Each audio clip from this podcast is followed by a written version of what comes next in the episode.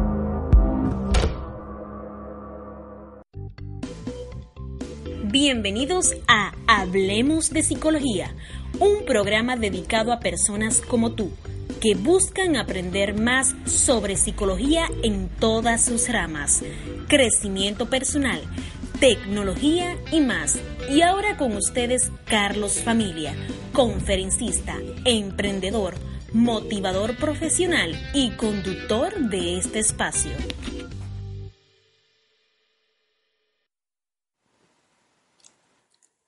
La psicología en la República Dominicana cuenta con el Colegio Dominicano de Psicólogos, el gremio que los agrupa.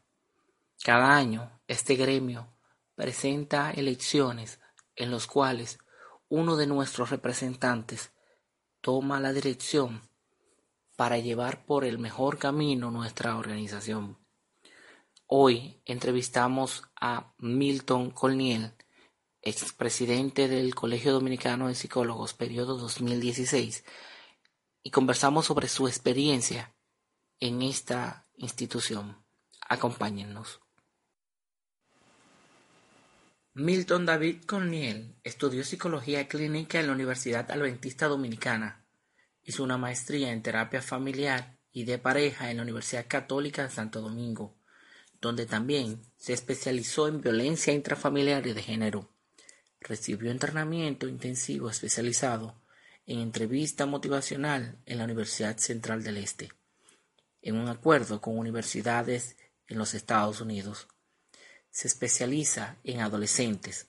Ha participado en múltiples diplomados y seminarios, entre los que destacan psicodiagnóstico proyectivo, técnicas de terapia narrativa y terapia de pareja.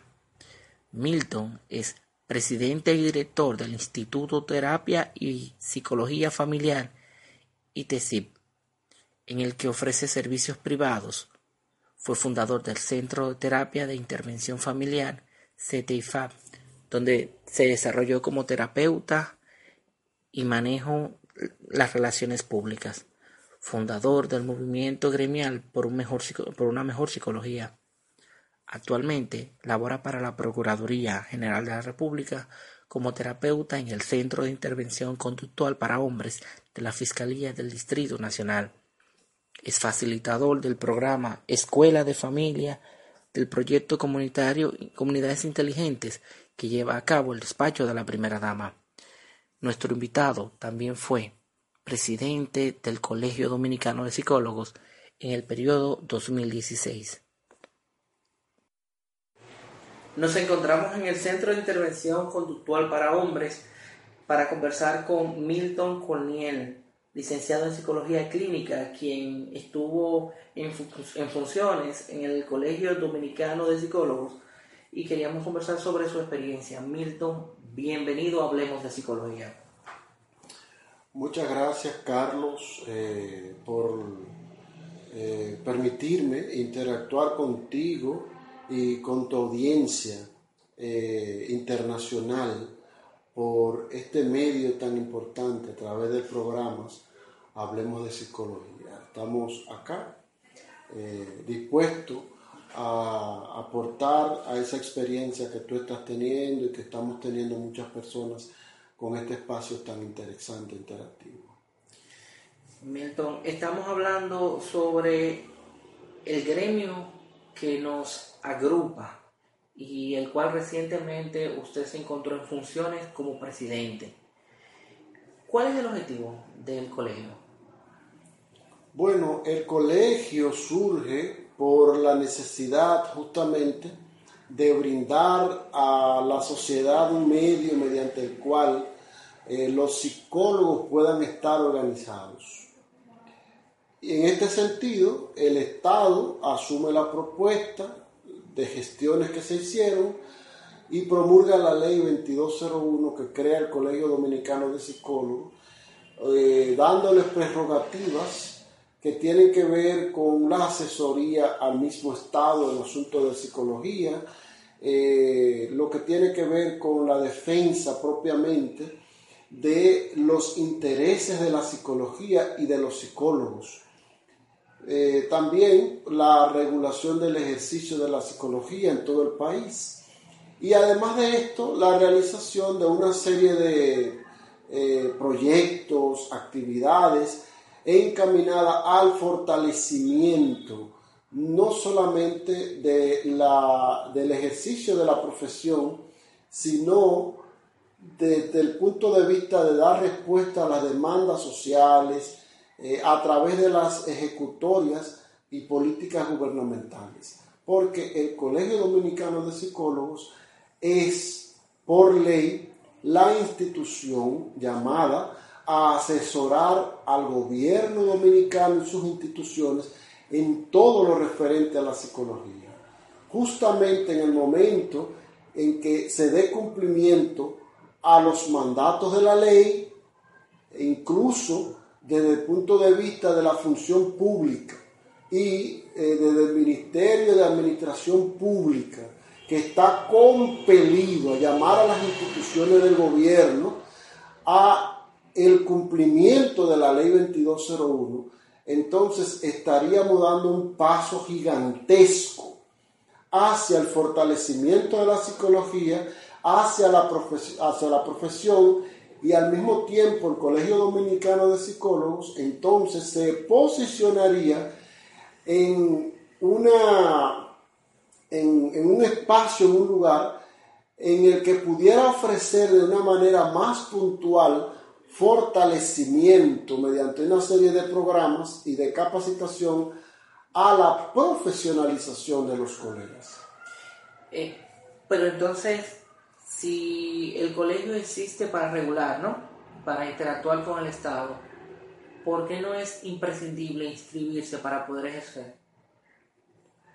Bueno, es realmente es obligatorio inscribirse, estar registrado en el colegio.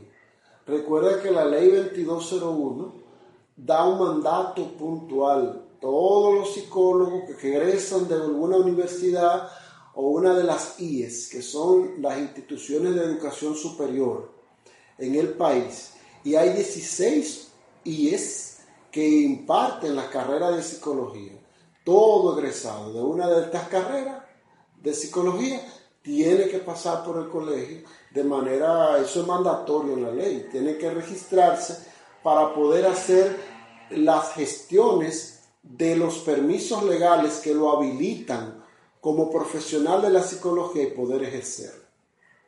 ¿Podría el colegio entonces fungir como una entidad eh, de, de regulación, como hemos comentado, en el caso de una mala praxis, de que un eh, paciente se vea afectado por el trabajo de un psicólogo? Por supuesto, lo que estamos diciendo es que esta ley es un instrumento social poderoso, que si desde el Estado, desde el gobierno se asume, insisto, el ministro de Administración Pública, el señor Ramón Ventura Camejo, está compelido a hacer un llamado a las instituciones públicas a cumplir la ley 2201.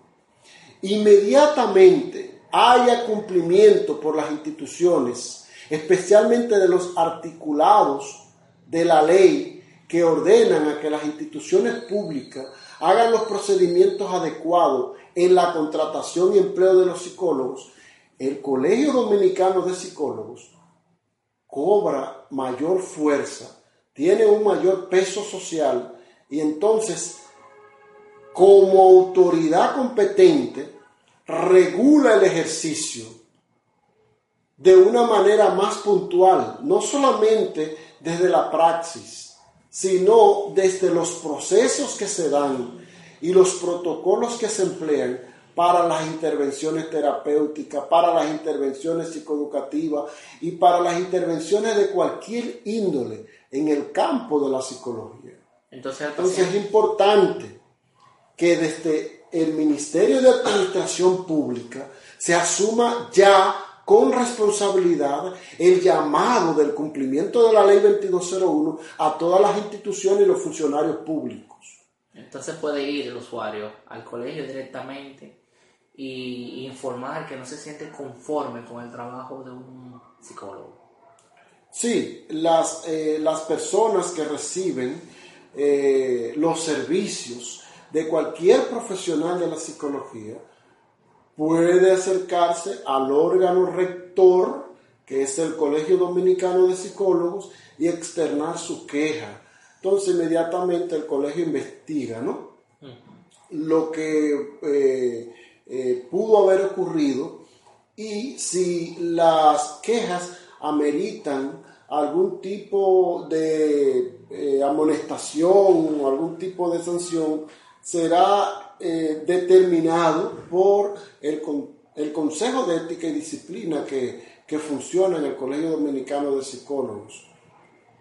O sea, cualquier persona que entienda que eh, ha recibido algún tipo de vulneración a lo que debería ser, ser un servicio eh, de calidad, de altura y con mucha profesionalidad puede acercarse a la institución que regula el ejercicio en el país y externar su queja.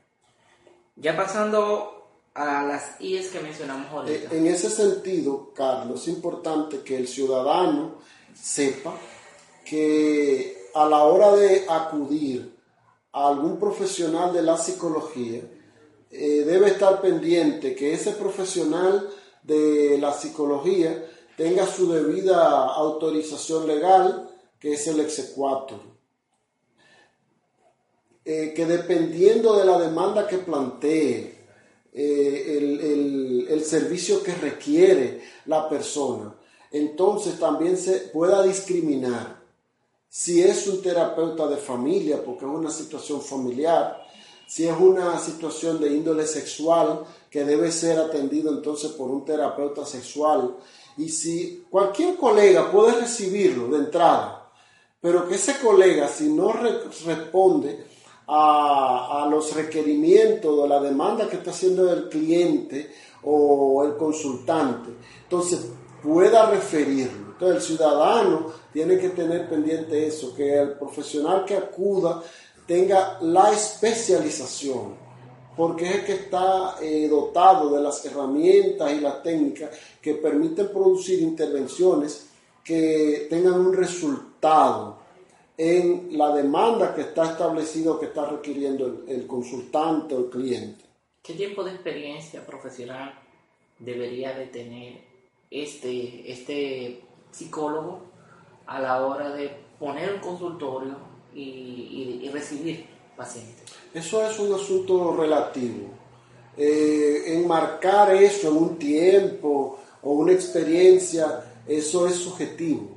Porque hay personas que tienen 10, 20 años que se graduaron, hicieron maestrías y ese tiempo de graduado no, le, no dice que, que, tenga la, la, habilitación para intervenir casos en psicología. De hecho, muchas personas no, no la ejercen, sino que se dedican propiamente a, actividades de, capacitación, actividades eh, de conferencia, de, eh, a la docencia y así sucesivamente. Otros se dedican al, a los procesos terapéuticos per se. O sea, eh, lo que importa aquí es que a la hora de consultar a un profesional de la psicología, la persona sienta la seguridad de que este profesional está habilitado para el ejercicio de la profesión.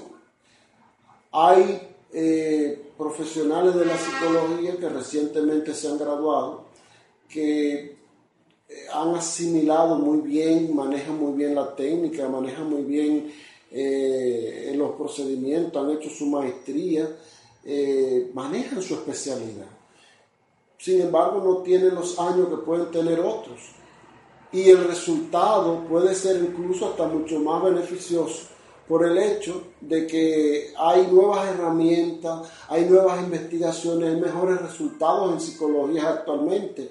Y estas herramientas son las que están poniendo las universidades, en su mayoría, al servicio de los profesionales de la psicología, especialmente en el grado eh, de maestría o de posgrado. Muy bien. Y continuando con lo de las universidades, hablábamos de 17 IES. ¿Cómo 16. 16. ¿Cómo las universidades saben cuántos profesionales de la psicología requiere el Estado? Bueno, nosotros en nuestra gestión, incluso lo anunciamos públicamente en un medio de comunicación, estuvimos estando la estructuración de varios formularios. Eh, estos formularios eh, iban a servir como eh, gestores de datos estadísticos y iban a ser dirigidos no solamente a los centros que ofrecen servicios de psicología, sino a todas las instituciones vinculadas al tema de la psicología, incluyendo las universidades. Entonces, esto vinculado a lo que es la Oficina Nacional de Estadística, iba a brindar al gobierno, al Estado, a las universidades, un mecanismo mediante el cual se puede establecer cuál es la demanda de psicólogos que tiene el país. Obviamente, el país eh, actualmente tiene una demanda extraordinaria de psicólogos todavía no están, eh, desde mi punto de vista, los psicólogos que demanda el país para hacer, eh, eh, para, para, facilitar o para hacer accesible los servicios de psicología a la población. ¿Por qué? Por una razón sencilla. Este país está, está en un estado de crisis, un estado de crisis psicológica. todo lo que tú ves ocurre, oye, pleitos en la escuela, que un ciudadano o varios ciudadanos en determinados momentos, en un lapso de menos de seis meses, entran en problemas y conflictos con la autoridad pública, con los AMED, eh, que están muriendo nuestras mujeres, que la tasa de divorcio se ha disparado cuando antes rondaba el 40%, ahora está rondando casi el 60, 65, 70%, eh, que la familia haya tantas disfunciones. Todo eso está diciendo claramente que hay síntomas sociales que están demandando que el sistema cambie, que se produzcan cambios en el sistema. Y estos cambios en el sistema son los que van a determinar una mejor convivencia nacional, una mejor convivencia en el país. Entonces, la demanda de psicólogos y de psicología aún no está satisfecha. Lo que debe crearse desde el Estado, lo que debe propiciarse desde las instituciones que promueven eh, la accesibilidad de los servicios de psicología en el país, es justamente la asimilación, la contratación, la especialización, la habilitación de tantos psicólogos para que estén encaminados desde, el Ministerio Público, desde la salud pública, desde la educación, desde todas las instituciones donde eh, entra eh, el marco de acción del ejercicio de la psicología para hacer accesible estos servicios a la población. Entonces, esa demanda de psicólogo aún no está establecida. Hablamos de 19.000 estudiantes de psicología. ¿El Estado tiene manera de asimilar esta cantidad de, de empleados? Si hay voluntad política, sí, porque el país lo requiere. De otro modo, si el país no lo necesita, entonces eh, a veces eh, algunas personas me critican por mis posiciones tan, tan, tan eh, tan enfática y que pudieran rayar hasta, hasta con lo errático. Pero no lo es. O sea, si, si no hay esta demanda de psicólogo, entonces vamos a cerrar la carrera de psicología. Porque ¿para qué estamos promoviendo la apertura de esta carrera en las universidades? Abrirla, abrirla sin tener una idea de, de se necesita también es un problema. Es que lo que debe ocurrir es que desde el Ministerio de Educación Superior, desde la institución rectora y desde las instituciones que contratan e emplean a los psicólogos, se produzca lo que es una unificación en el tema de la formación y que los psicólogos que se gradúan salgan habilitados para intervenir, por ejemplo, en el caso de la violencia. Porque el tema de la violencia, para ponerte uno solo como ejemplo, ahora mismo es un tema latente en el país que está afectando a todos los rincones. Entonces, los psicólogos que se gradúan salen con las habilidades para intervenir en violencia. No, es difícil. Entonces, son las instituciones del gobierno, el órgano rector, los llamados a articular una unificación en los procesos de formación donde los psicólogos que se gradúen estén hábiles para intervenir el tema de la depresión, el tema de la violencia, el tema del embarazo en la adolescencia, los envejecientes, el afrontamiento a la violencia de género y la asistencia a, a programas vinculado a los recintos penitenciarios. O sea, ya sea como voluntario en inicio a través de pasantías, que, que, que, fortalezcan esas habilidades adquiridas en el proceso de formación. Pero son estas instituciones las que están llamadas para esto. Y eso es importante que ocurra, no hoy, no mañana. Eso debió ocurrir ayer. Cierto.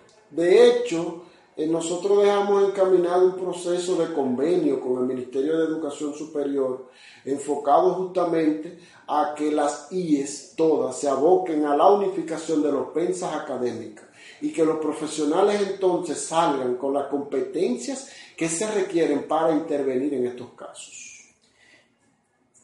Continuando con el tema de la crisis, tenemos una crisis de valores ¿cuál debe ser el rol del psicólogo ante, ante esta crisis y ante el tema de corrupción que se está viendo en el país?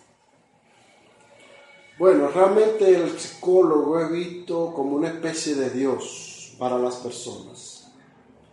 Eh, cualquier cosa que un psicólogo dice es importante.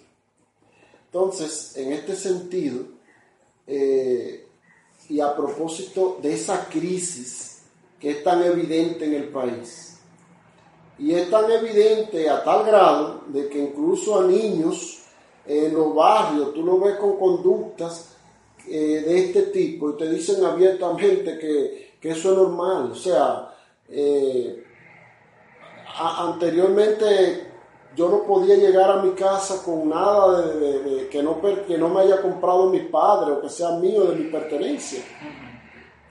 Porque yo iba a tener una disciplina. Claro. Entonces, eh, muchas veces estas cosas ocurren y pasan desapercibidas por los padres. Entonces, esta crisis de valores también está potenciada por eh, un modelamiento que se convierte en un aprendizaje social. Y este aprendizaje social es peligroso, porque cuando tenemos modelos referentes, personas que ostentan un liderazgo, una posición pública, que entonces me proyectan a mí o, o realizan acciones o producen desmanes que son lesivos no solamente a su persona como figura pública, sino que afectan de manera directa el ejercicio de la función pública y que repercute en un cambio, en una transformación en el comportamiento del ciudadano, esto es peligroso. Esto es peligroso porque justamente ahora nuestra sociedad está demandando de manera abierta en todos los rincones un cambio de paradigma, un cambio mediante el cual las instituciones, las autoridades públicas, eh, incluyendo desde el mismo presidente de la República, que pudiera hacer un llamado a que todas las instituciones, eh, eh, todas las personas, se realice una especie de, de, articulación mediante la cual se potencie la creación de un paradigma distinto que dé valor a los valores positivos, que intervenga lo que tiene que ver con eh, las producciones musicales que se transmiten, las producciones cinematográficas, que intervenga en, el ejercicio de mis funciones públicas, que, pero que sea algo real, que no sea algo que que, solamente esté ahí eh, como, como un marco legal, pero que no se cumple. Entonces, todo esto es importante. Y realmente eh, no es un asunto solamente de competencia de las autoridades gubernamentales, es un asunto de competencia de la sociedad civil, es un asunto de competencia de la ciudadanía en general, que tiene que conocer su constitución. O sea, a medida que el ciudadano se edifique conociendo los mandatos de la Constitución, va a tener una mayor visión de lo que es un Estado, de cómo debe dirigirse, de cómo debe gobernarse.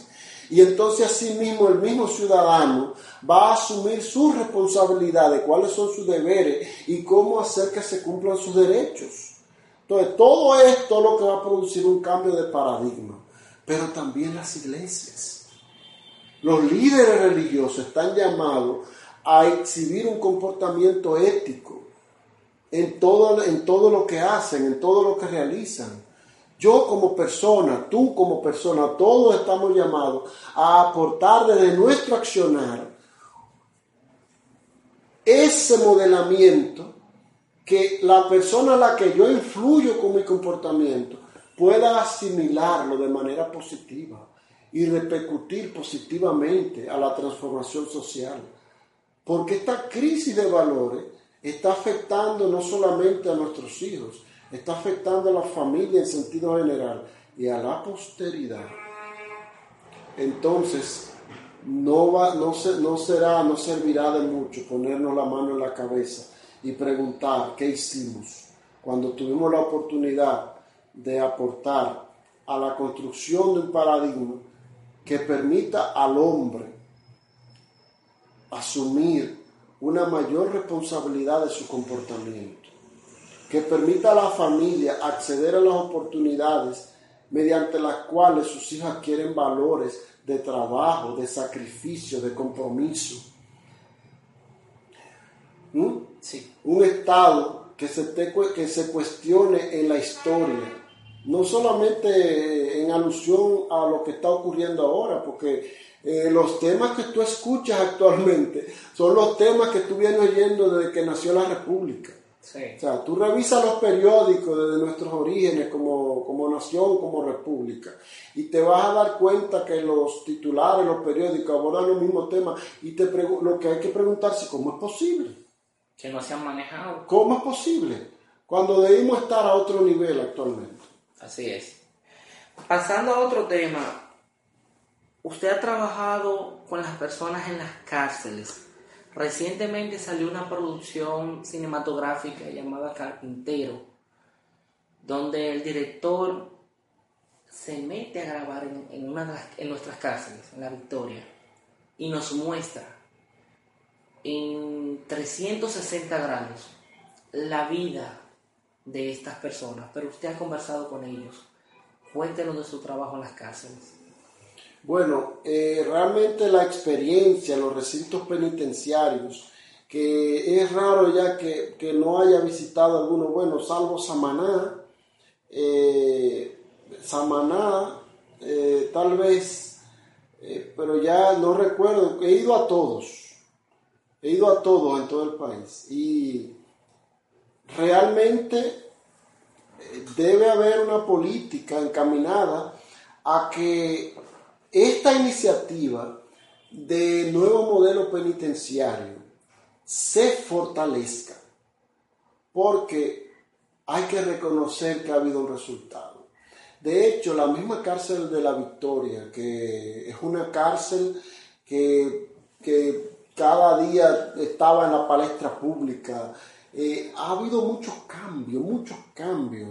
Ha habido programas eh, encaminados a que los internos eh, puedan reconocer sus su vulnerabilidades y manejarlas, puedan aprender el manejo de las emociones. He recibido experiencias de internos que me comentan situaciones de su vida, de cómo estos programas que ahora se aplican en estos recintos penitenciarios de algún modo han transformado. Obviamente no todo es positivo, pero yo quiero resaltar lo positivo. Sí. ¿Por qué? Porque eh, realmente es muy complejo. Estamos hablando de espacios donde hay personas de diferentes nacionalidades, hay personas de diferentes rincones del país, hay personas de diferentes niveles culturales, sea, eh, que vienen de diversos subsistemas ¿eh? dentro del, del macrosistema. Entonces, todo eso va a interferir en la conducta de cada uno de ellos en estos recintos penitenciarios. Lo importante de todo esto es que son funcionales los programas que se están ejecutando y hay que valorar que realmente hay un compromiso para que eh, los internos puedan recibir eh, programas, actividades encaminadas a producir cambios internos en su manera de conducirse, de comportarse, de cómo ven la vida, y que puedan reinsertarse a la sociedad mediante mecanismos que le permiten realmente redescubrirse a sí mismo, cuestionarse de lo que tiene eran y qué pueden llegar a ser. Y todo esto es importante. Yo tuve la experiencia, en, por ejemplo, en la cárcel de la Victoria, de un interno que se me acercó luego de haber terminado una de las capacitaciones con un grupo de ellos y me dijo, mire doctor, usted ve lo que yo tengo aquí. Y me enseñó un arma blanca.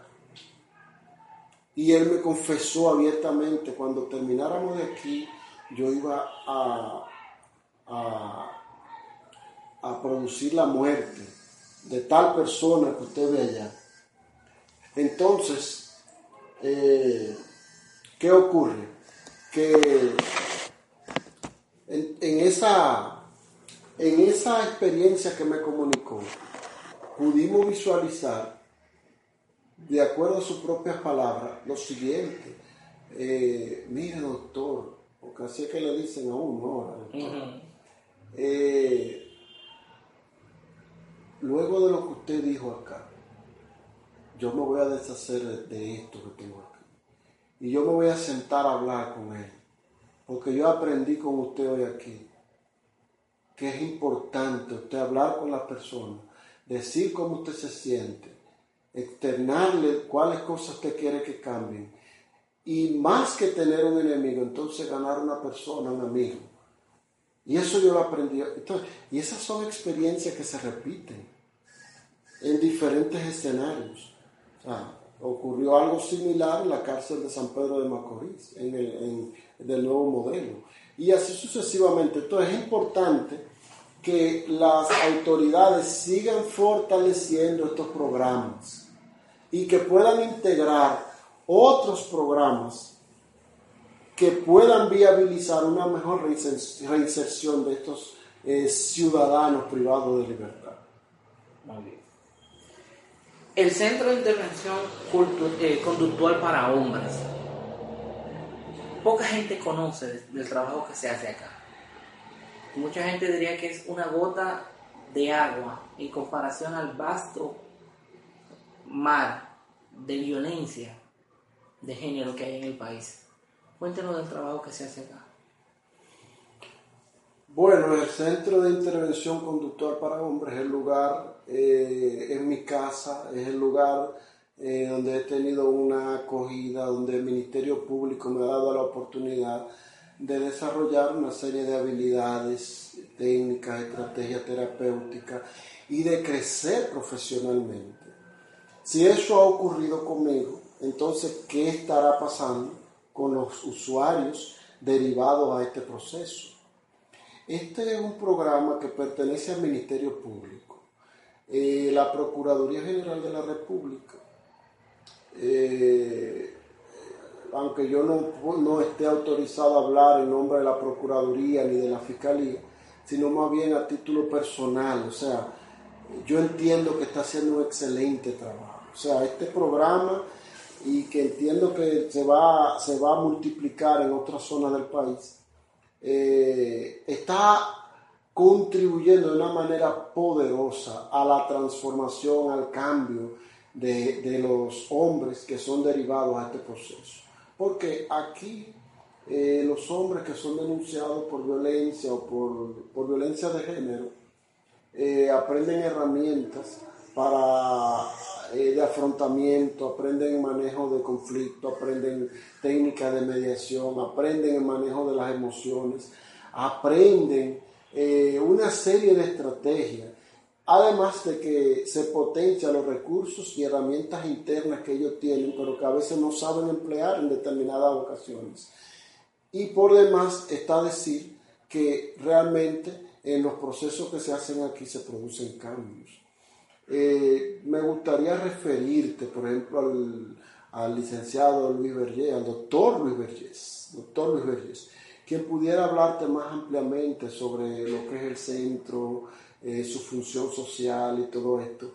Yo puedo hablarte, o sea, mis límites llegan simple y llanamente hasta lo que son mis actividades como terapeuta. O sea, eh, este es un programa que se requiere con urgencia para los hombres que tienen un comportamiento inadecuado con las mujeres. Y qué bueno que, está, que este programa existe, porque realmente eh, eh, se producen cambios a través del mismo en las personas. Muy bien. Regresando a sus funciones como presidente anterior del colegio, ¿cuál cree usted que fue su mayor logro, su aporte al colegio? Posicionar la institución, posicionarla. el colegio ya no es lo que era. Eh, nosotros eh, recibimos una institución eh, pobremente organizada, una institución administrativamente muy cuestionada. Carente de confianza. sí, la confianza en la institución era muy pobre también. Sin embargo, nos propusimos posicionar nuestra institución no solamente para los psicólogos. Mi foco mayor fue posicionarla y decirle a la ciudadanía, ustedes cuentan con un instrumento, con un recurso. Decirle al gobierno, esta es la institución llamada a ustedes consultar en los asuntos de psicología. Entonces, eh, transformamos definitivamente la imagen de la institución. Al colegio se acercan muchas instituciones nacionales e internacionales ahora, porque anteriormente era inexistente, no tenía una presencia. Entonces, actualmente el colegio goza de ese prestigio, de que ahora las personas la valoran, la consideran y la consultan. Entonces, ese es un legado importante de nuestra gestión. Por supuesto. Entonces, eh, hay otro detalle que no quiero dejar. Nosotros visualizamos e importantizamos al psicólogo dominicano y la urgencia de la psicología a todos los niveles. Eso fue lo que nosotros hicimos. Y por eso los psicólogos se movilizaron y vieron que resurgió su institución, que hubo un despertar y que ahora sí hay una verdadera representación. Eso fue lo que nos propusimos. Entonces, eh, mediante este trabajo que nosotros hicimos, nosotros dimos fuerza a lo que es la organización interna. Por ejemplo, el colegio se dirigía monolíticamente eh, y, de manera centralizada desde, Santo Domingo. Se, inhabilitaban los consejos directivos regionales. O sea, y había toda una inconformidad por parte de los psicólogos en todo el país porque no tenían accesibilidad a los servicios. Pues nos enfocamos en fortalecer las regionales. Y hoy por hoy las regionales gozan de autonomía porque yo de manera particular también le decía al liderazgo local en cada regional, empodérense de su regional. O sea, desde Santo Domingo no puede venir nadie a decir aquí a los líderes que son ustedes qué es lo que hay que hacer acá. Porque eso por año es lo que ha lesionado la organización interna. Entonces, así está estructurado ahora. Esas regionales son fuertes. Y esos líderes están empoderados de su regional y saben cómo van a producirse los procesos internos. ¿Entiendes? Entonces, yo de manera particular, también al mismo tiempo le decía, yo mismo asumí esta gestión, salgo, pero le tocará a ustedes ya empoderarse de, su, de sus regionales, porque no tengo ningún interés en seguir eh, eh, como queriendo influenciar los procesos que se van a dar, porque las instituciones tienen que ser respetadas. Las instituciones tienen que ser respetadas. Y aunque yo haya sido un pasado presidente, no puedo estar todo el tiempo pretendiendo que yo soy indispensable para el crecimiento de la institución. O sea, hay líderes que hay que empoderar en las regionales. Hay líderes que hay que empoderar en Santo Domingo y que ellos asuman ahora el cambio que todavía falte o los procesos de transformación que aún sean pertinentes. Y en ese camino dejamos la institución. Otro, otro aporte que podemos señalar es que nosotros hicimos una serie de, de, visitas que han traído como resultado eh, lo que son convenios que van a favorecer a los psicólogos. Por ejemplo, al, inicio nosotros eh, encaminamos un proceso de convenio con el despacho de la primera dama que por, por algunas situaciones que, que, tenían que ver con políticas públicas, cosas, se demoraron un poco, pero que le toca a esta gestión continuar. Iniciamos un proceso de convenio con el Ministerio de Educación Superior a fin de que el Colegio de Psicólogos desde ahí empiece a regular cómo van a ser los procesos de formación en las universidades. Hicimos un convenio con la Federación Dominicana de Municipios para que a través de los ayuntamientos, CODOPS y los ayuntamientos puedan desarrollar programas enfocado a que las comunidades reciban charlas, seminarios, conferencias para prevenir la violencia per se de género, el embarazo en la adolescencia, la intervención en los envejecientes, la prevención de la delincuencia juvenil y eh, el establecimiento, habilitación y capacitación de juntas de vecinos, mediante las cuales los jóvenes puedan ser instruidos en proyectos de vida y que puedan postergar ciertas decisiones que lo que hacen es truncar y eh, potenciar frustraciones en ellos. También nosotros encaminamos eh, un convenio con el Consejo Nacional de Drogas que se detuvo en un momento por ciertos procesos internos de, ambas instituciones, pero que hay que retomar, que también va a beneficiar al colegio, a los psicólogos. Eh, con salud pública hay un convenio que está en ejecución, que es de colaboración, mediante lo cual el CODOPSI va a elaborar los protocolos de intervención clínica.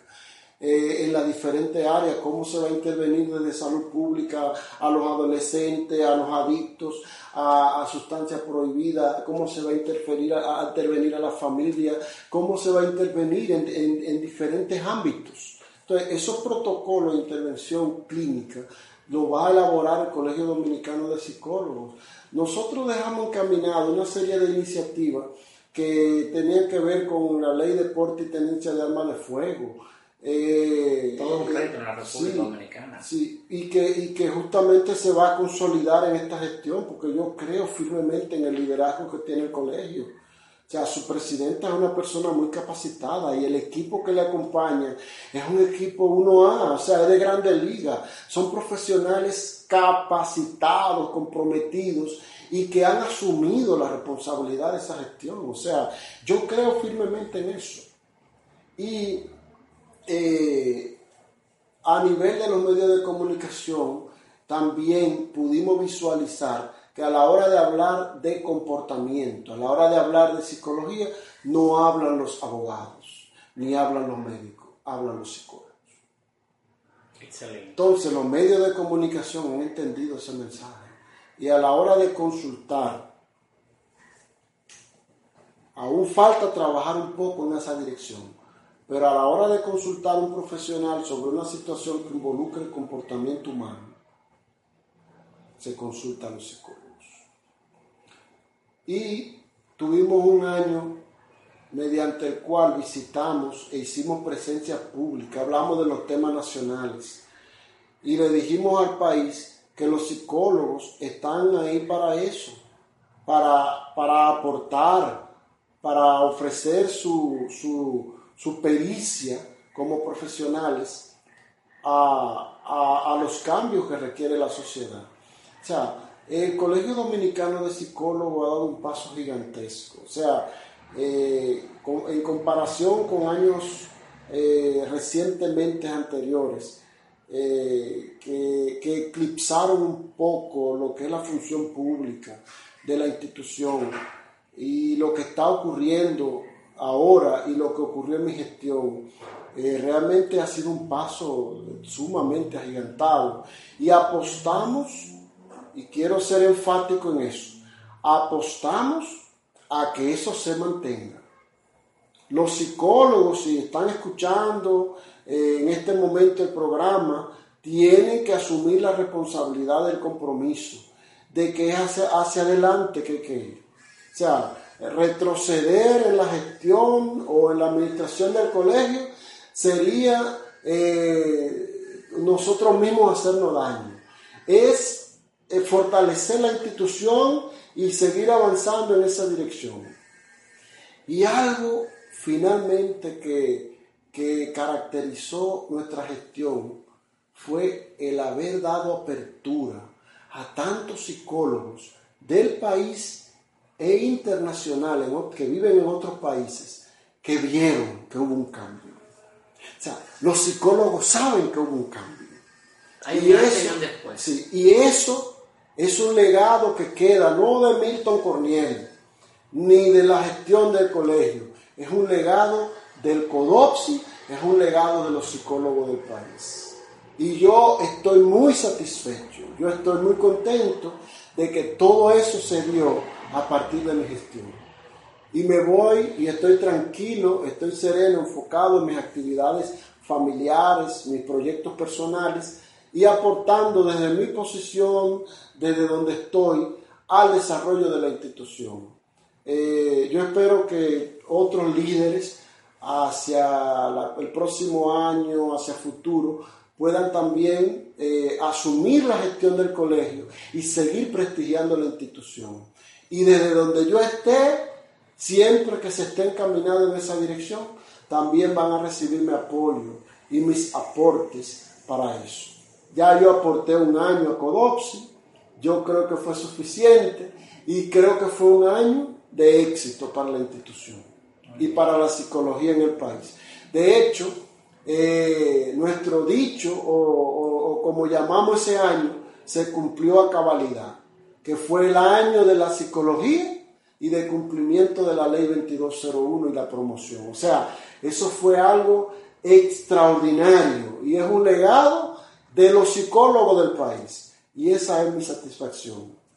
Obviamente, eh, eh, en el camino eh, hay cosas que, que se detuvieron. Yo quise, por ejemplo, dejar lo que era una plataforma tecnológica, que fue algo que yo vendí en, eh, en, la, en, la, campaña, que debió hacerse en la gestión.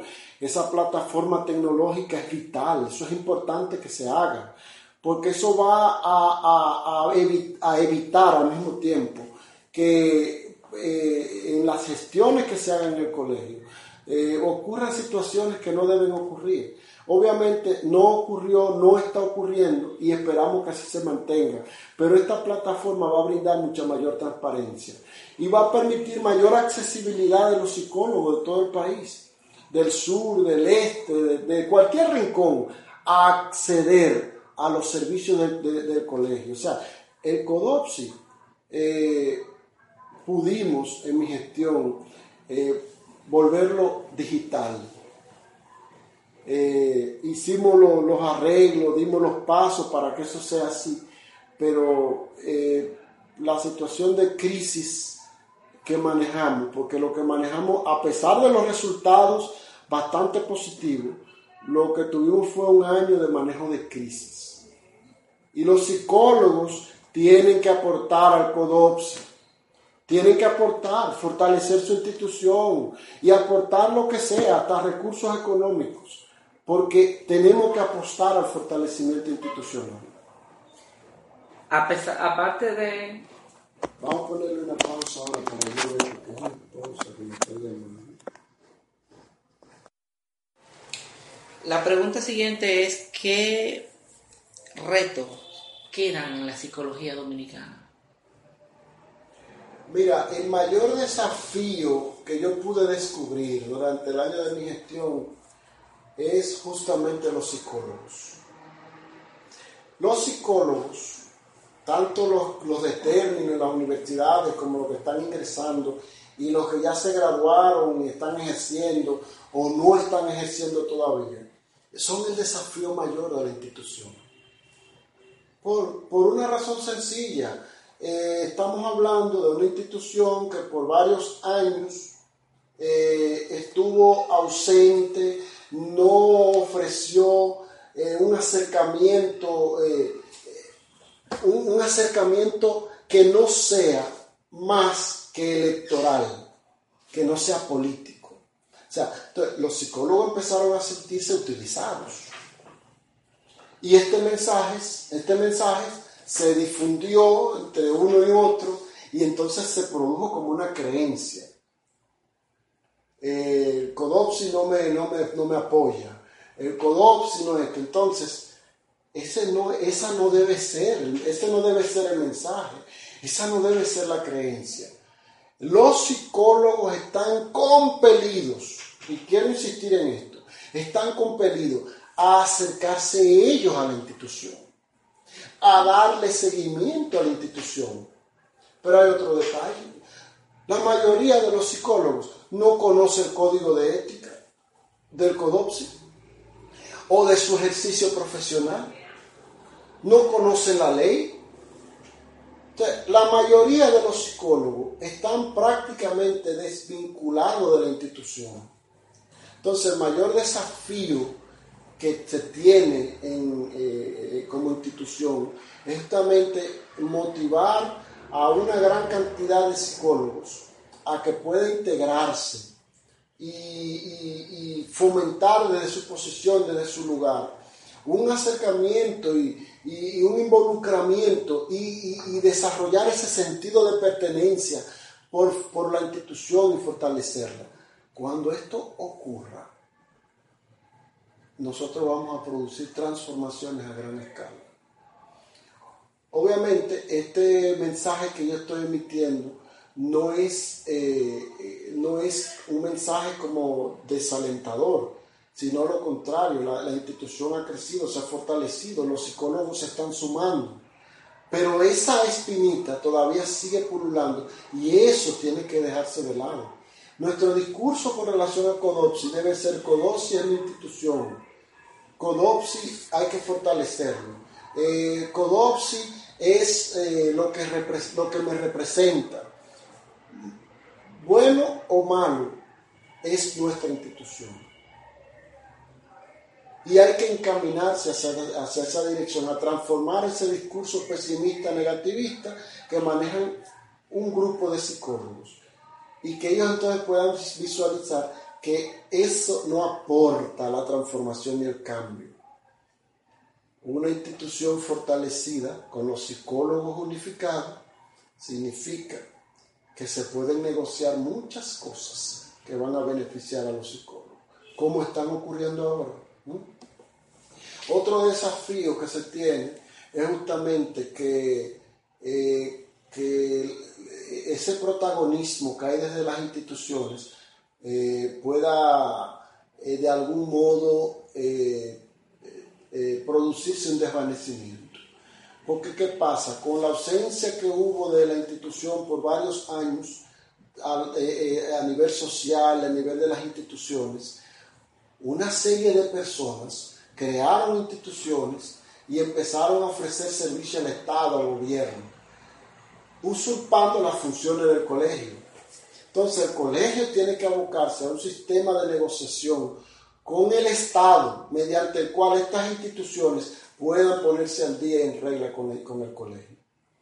Y entonces que inmediatamente se produzca un desplazamiento a que sea el CODOPSI que determine cuáles instituciones están habilitadas para ofrecer algún servicio como prestadora de servicio al Estado o al gobierno.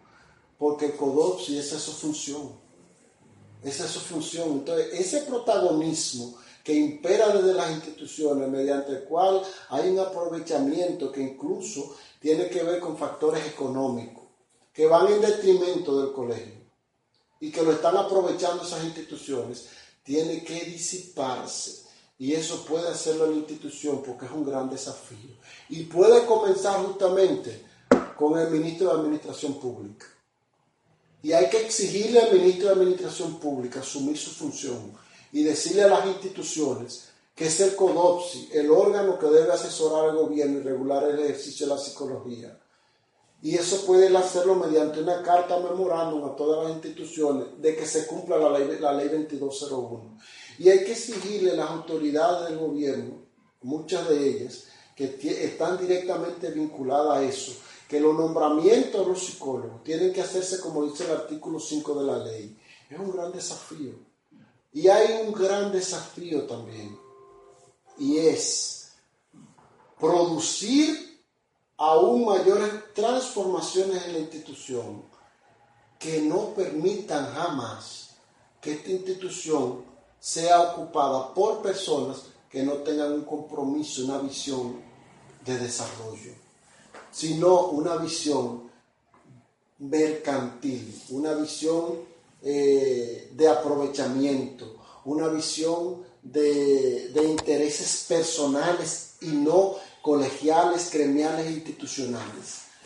eso es un desafío que tiene ahora mismo esta gestión también. O sea, eh, y avanzar en esa dirección.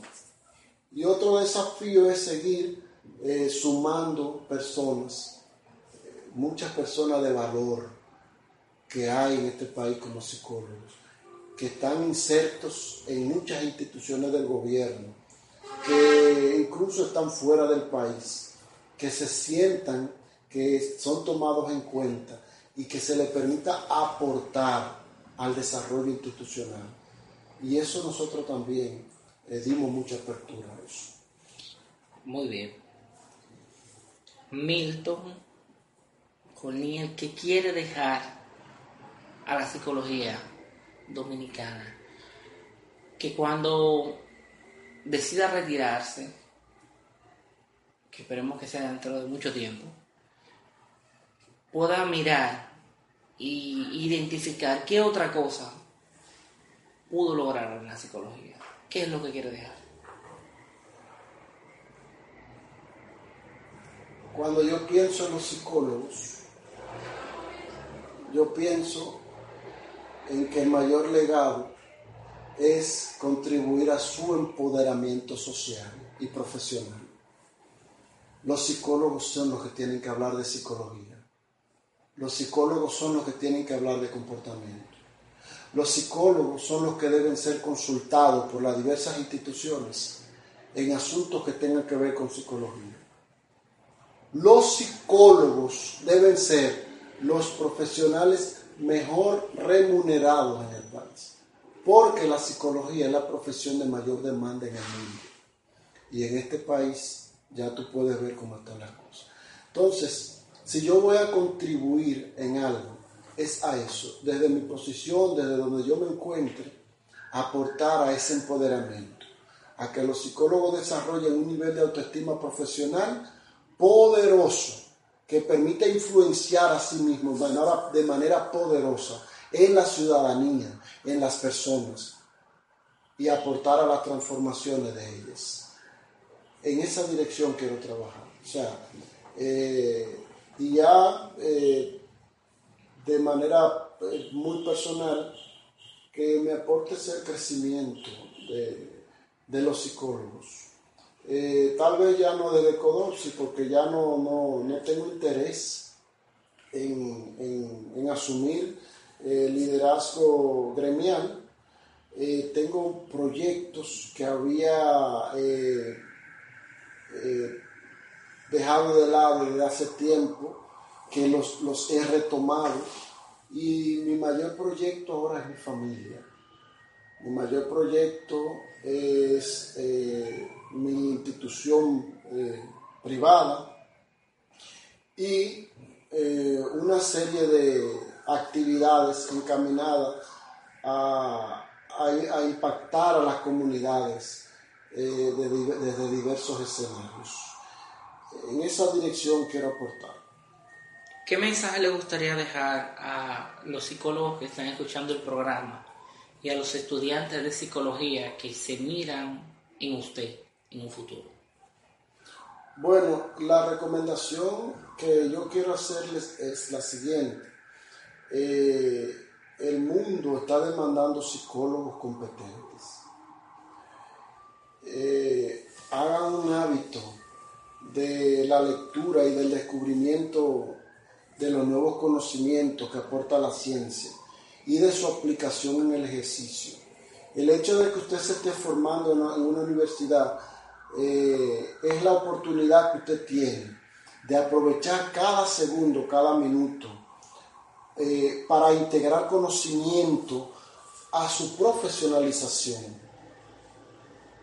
Y en esta dirección, eh, esa es la recomendación que quiero hacer eh, a mayor competencia, mayor oportunidad. mayores oportunidades y mayores beneficios desde el punto de, profesión, de vista de la profesión. Y finalmente decirle que siempre actúen apegado a la ética. Siempre. O sea, que se derrumbe el cielo, que, que tiemble la tierra, que se incomode quien quiera apéguese a la ética. Sea ético en su trabajo, en su ejercicio profesional y valore a las personas. Y deshágase de las personas que son tóxicas. Porque esto va a permitir que usted siga creciendo como profesional e ir descubriendo todo su potencial. Esa es la recomendación que finalmente quiero dar. Muchísimas gracias Milton Colniel por esta entrevista. Esperamos que en un futuro podamos seguir conversando de este y otros temas de psicología. ¿Cómo puedes seguir escuchando Hablemos de Psicología? Es muy simple. Lo puedes hacer a través de ebooks o a través de iTunes.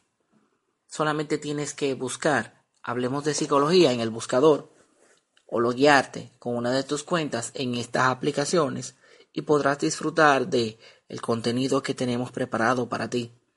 También recibirás notificaciones de nuestro programa cada semana. No olvides seguirnos en nuestras redes sociales como Carlos Familia. También puedes entrar a nuestro grupo en Facebook, Hablemos de Psicología, o escribirnos a hola hablemos de psicología. Nos gustaría escuchar tus sugerencias. Queremos agradecer a Milton Colniel por habernos concedido esta entrevista. Queremos invitarle a todos nuestros oyentes a que puedan seguir disfrutando del contenido que estamos subiendo semana tras semana y nos gustaría escuchar sus sugerencias. Queremos terminar el programa de hoy con la frase de Albert Einstein, este científico quien dijo, la vida es muy peligrosa, no por las personas que hacen el mal, sino por las que se sientan a ver lo que pasa. Nos escuchamos la próxima semana.